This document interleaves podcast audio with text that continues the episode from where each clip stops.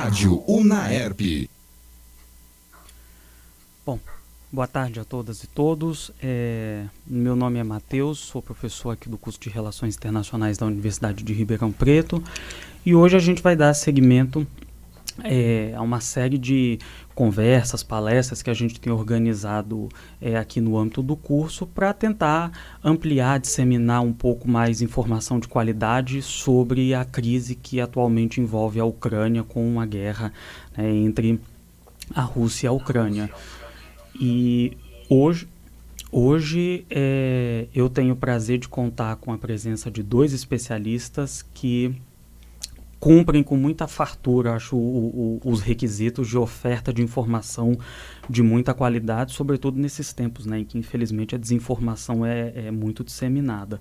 Então, conversam comigo hoje a professora Clarissa Forner, doutora em Relações Internacionais e professora da Universidade de São Judas Tadeu, e o Cássio Lemos, mestre e doutorando em Relações Internacionais é, pelo programa Santiago Dantas, que são parte do corpo docente do curso de extensão que a gente tem organizado aqui no, no, na UNAERP desde a semana passada. Semana passada a gente abriu com a Clarissa e hoje damos continuidade com o Cássio. Então, Cássio, Clarissa, muito obrigado por, por aceitarem participar desse programa.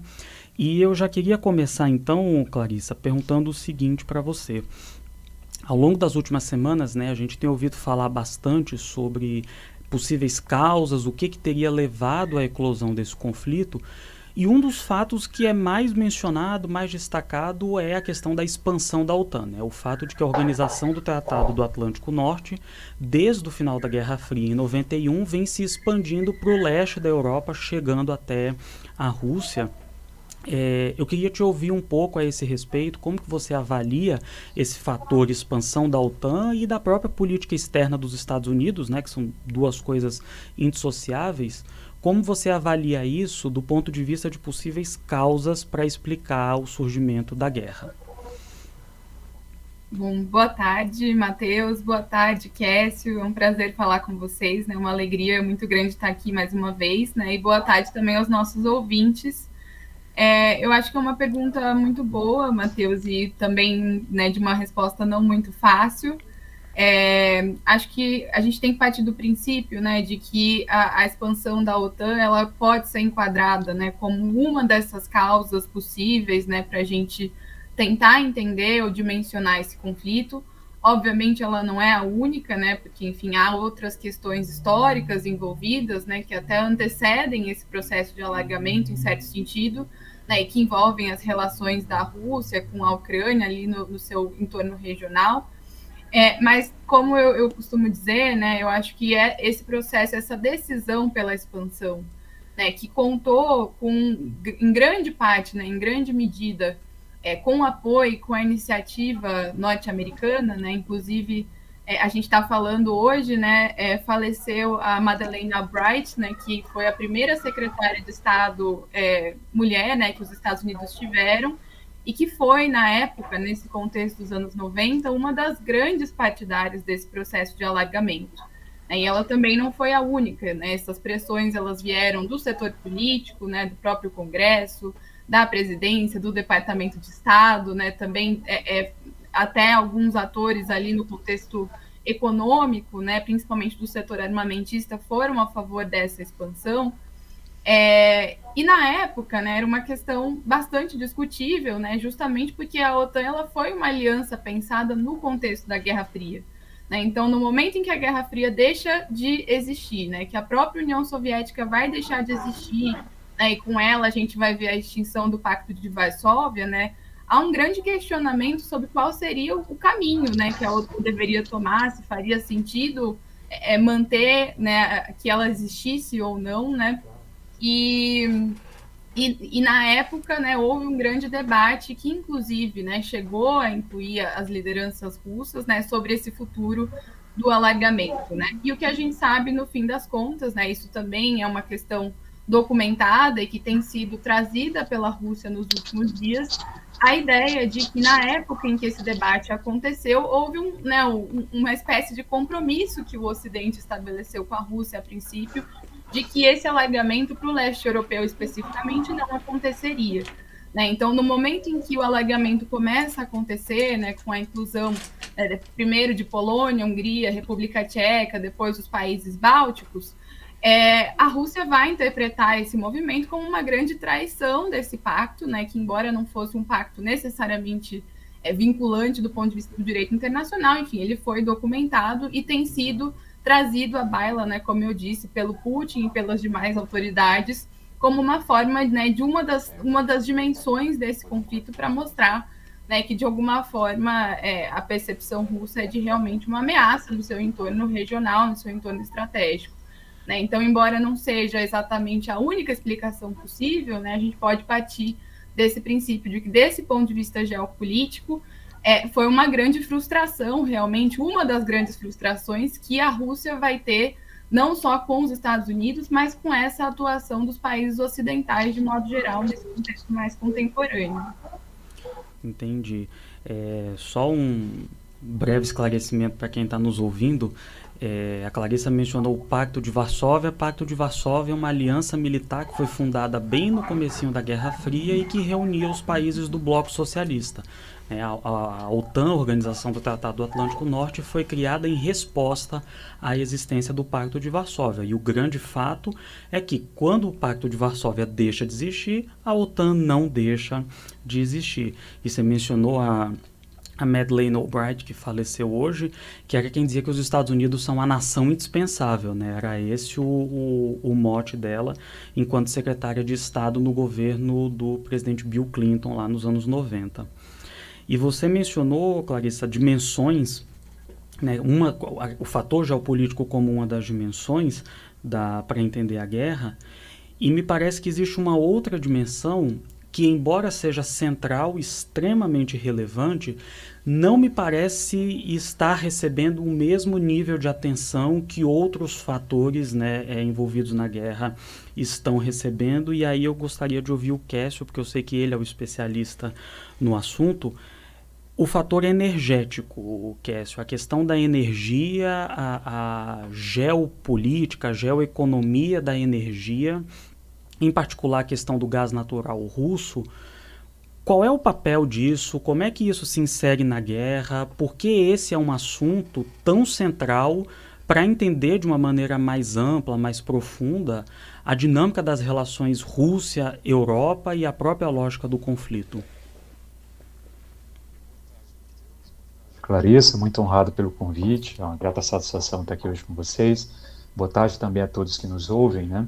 É, o conflito russo-ucraniano ele é um conflito multifacetado, né? ele tem várias facetas, várias variáveis que devem ser observadas com bastante atenção. A energia é uma das variáveis mais importantes, ao meu ver, nessa, nessa dinâmica, porque ela, ela permeia um relacionamento que eu sempre tenho dito, que é um, um relacionamento de interdependência. Um relacionamento onde, onde a Europa é, é o maior mercado consumidor de gás natural do mundo, ele tem uh, a Rússia como principal fornecedor desse gás natural. E do outro lado, nós temos a Rússia, que é o maior exportador de gás natural do mundo, que tem no mercado europeu o seu principal cliente.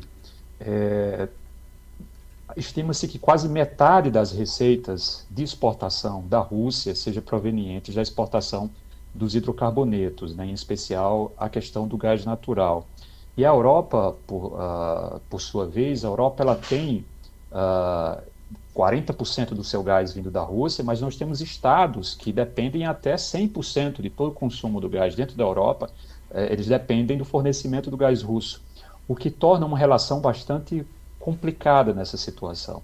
E outra, outro ponto também que, que vale ser salientado é um contexto geográfico específico da região do espaço pós-soviético, que foi a, a, o enfraquecimento e a dissolução da União Soviética, que cria em um território que era interligado politicamente uma, uma fragmentação de 15 estados independentes e que após o, o, fim da União Soviética você tem a permanência da, de uma grande rede de gasodutos passando por boa parte dentro desses estados que agora são soberanos e são autônomos. Portanto, cria-se uma dinâmica e uma geopolítica energética muito própria, muito específica dessa região. E 2014, nós vale salientar que a crise uh, que destituiu o, o, governo, que era um governo do, do Yanukovych, que era um governo pró-Rússia, ele abre um precedente perigoso para a Rússia, na medida que a Ucrânia é, é rota dos, da principal rede de gasodutos que liga a Rússia à União Europeia. Nós temos agora, a partir de 2014, um governo na Ucrânia que não é mais aliado de Moscou. E isso faz com que Moscou repense uh, e tente, faça o, o, que nós chamamos de guerra dos dutos, né? uma iniciativa do governo do russo de construir rotas alternativas de gasodutos que contornem o território ucraniano. Isso a Rússia conclui né, a primeira parte desse projeto, que é o Nord Stream 1, que ele está em operação desde 2013, e ele concluiu recentemente, no final do ano passado, Nord Stream 2, que entrou nessa dinâmica agora de sanções por parte do Ocidente e ele não foi autorizado a entrar em funcionamento. Mas o que é que a Rússia queria com isso? A Rússia queria eh, tornar os gasodutos que passam por dentro da Ucrânia desnecessários, contornando esse fluxo de gás através do Mar Báltico. Isso para que a Ucrânia fosse enfraquecida, perdesse né, o controle, perdesse geopoliticamente, a partir do momento em que essa rede de gasodutos passa pelo território ucraniano, a Ucrânia pode utilizar isso como uh, uma, uma ferramenta de poder e de barganha anti-Moscou. E também a Ucrânia recebia taxas de trânsito por fornecer seu território para essa passagem de, de, de gás natural. Portanto, nós temos uma relação muito complexa e uma relação baseada na interdependência. A Ucrânia precisa da Rússia e a Rússia precisa uh, da, das receitas provindas uh, das exportações para a Europa. Acontece que nesse conflito nós temos essa, essa constante percepção de ameaça, tanto do, da Europa quanto da Rússia, de que essa relação comercial possa ser quebrada. E, e, dentro desse conflito, esse elemento, essa relação comercial, ela está sendo, no momento, forçada pelos Estados Unidos para que realmente a Europa possa tomar algum tipo de, uh, de, de decisão mais drástica que possa e realmente quebrar essa relação de interdependência para que Moscou possa perder receitas e para que Moscou possa perder essa influência que ele tem sobre as decisões dentro uh, da União Europeia. Portanto, de forma muito resumida, nós temos uma relação de interdependência. E a partir do momento que há um conflito entre esses dois atores, a União Europeia e a Rússia, nós temos uma ameaça de quebra nesse, nessa relação comercial. E aí, se essa relação realmente for quebrada, vale, vai ganhar quem for mais resiliente, quem tiver a capacidade de resistir mais tempo a essa quebra é, dessa relação comercial. Excelente, Késsio. Então, dando continuidade um pouco a isso, é, não é nenhuma novidade que os Estados Unidos utilizam o dólar, a moeda nacional é, norte-americana, como um, parte dos seus recursos de poder. Né? Eles, para dizer de uma maneira muito simplificada, como uma arma. Eles fazem isso desde os anos 70, desde a ruptura do padrão dólar-ouro fizeram isso em outros momentos e estão, inclusive, mobilizando esse poder agora na forma de sanções contra a Rússia. Aí eu queria te perguntar como fica a questão do outro lado. A Rússia pode usar os seus recursos energéticos, ela pode usar o seu gás como arma política também num contexto como esse? Ela tem capacidade ela tem capacidade. Eu só não, eu tenho minhas dúvidas se ela tem um interesse nesse exato momento de cortar o fornecimento, seja de gás ou de petróleo, para o continente europeu. Uh, a princípio, os mercados estão reagindo a essa possibilidade de, de uma maneira bastante alarmante. Né? Nós temos o preço do gás natural disparando na Europa, da eletricidade, porque há uma ansiedade muito grande dentro da Europa que, se houver esse corte abrupto no fornecimento de gás para a Europa. A curto espaço, no curto espaço de tempo, a Europa não teria como substituir integralmente o gás fornecido pela Rússia, porque não existe uma rede de gasodutos hoje que leve o gás, seja do sul ou seja do oeste para a, a Europa. A rede de gasodutos que existe hoje é uma rede de gasodutos que foi criada para fornecer gás do leste para o oeste. E Uh, uma alternativa seria o gás natural liquefeito, né, que pode ser transportado por vias marítimas também, mas é um mercado bastante que tem um, um, um, é um mercado baseado em contratos de longo prazo, ou seja, grande parte do, do gás é, a curto prazo já está comprometido a contratos de longo prazo e também tem uma séria uh, limitação dos atores que exportam GNL hoje em aumentar suas produções. No curto espaço de tempo, esse aumento de produção seria bastante pequeno. Então, outros atores, por exemplo, como a Holanda, que tinha já uh, decretado o fim né, do, do, investimento, da extração de petróleo e gás em seu, seu território até o final do ano, ela pode retardar um pouco né, uh, essa, essa, esse fim de produção para que pudesse alimentar de alguma forma o mercado europeu.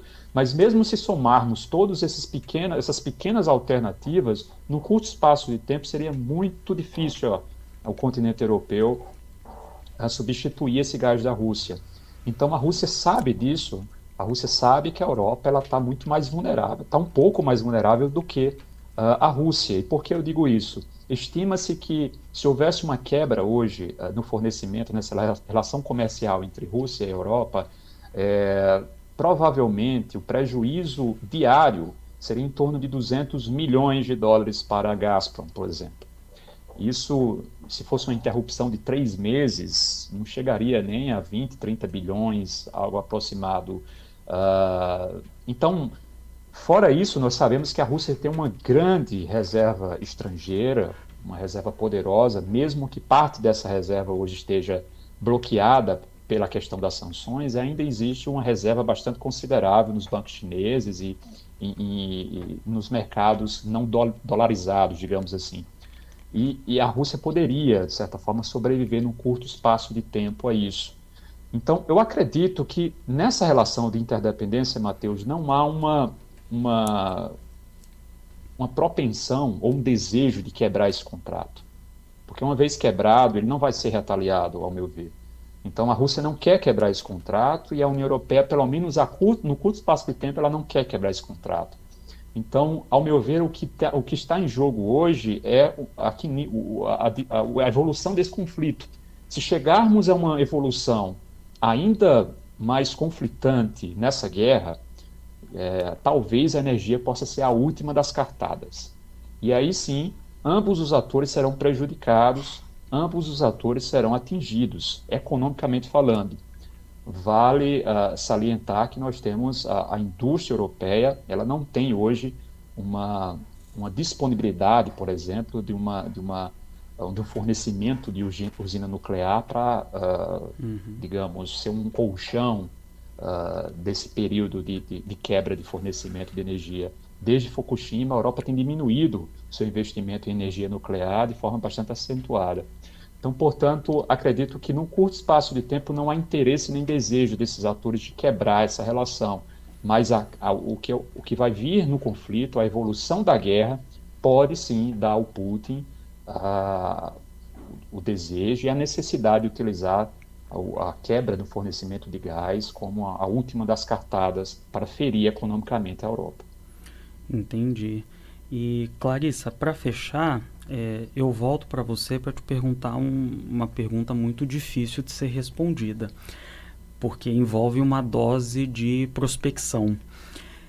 É, não há dúvida de que a guerra russo-ucraniana já é um dos acontecimentos mais relevantes da, da, das relações internacionais contemporâneas, aí pensando como contemporâneas os últimos 45, 50 anos entre outras coisas, por ser um conflito em solo europeu, engajando diretamente uma grande potência militar e engajando indiretamente as demais grandes potências do sistema.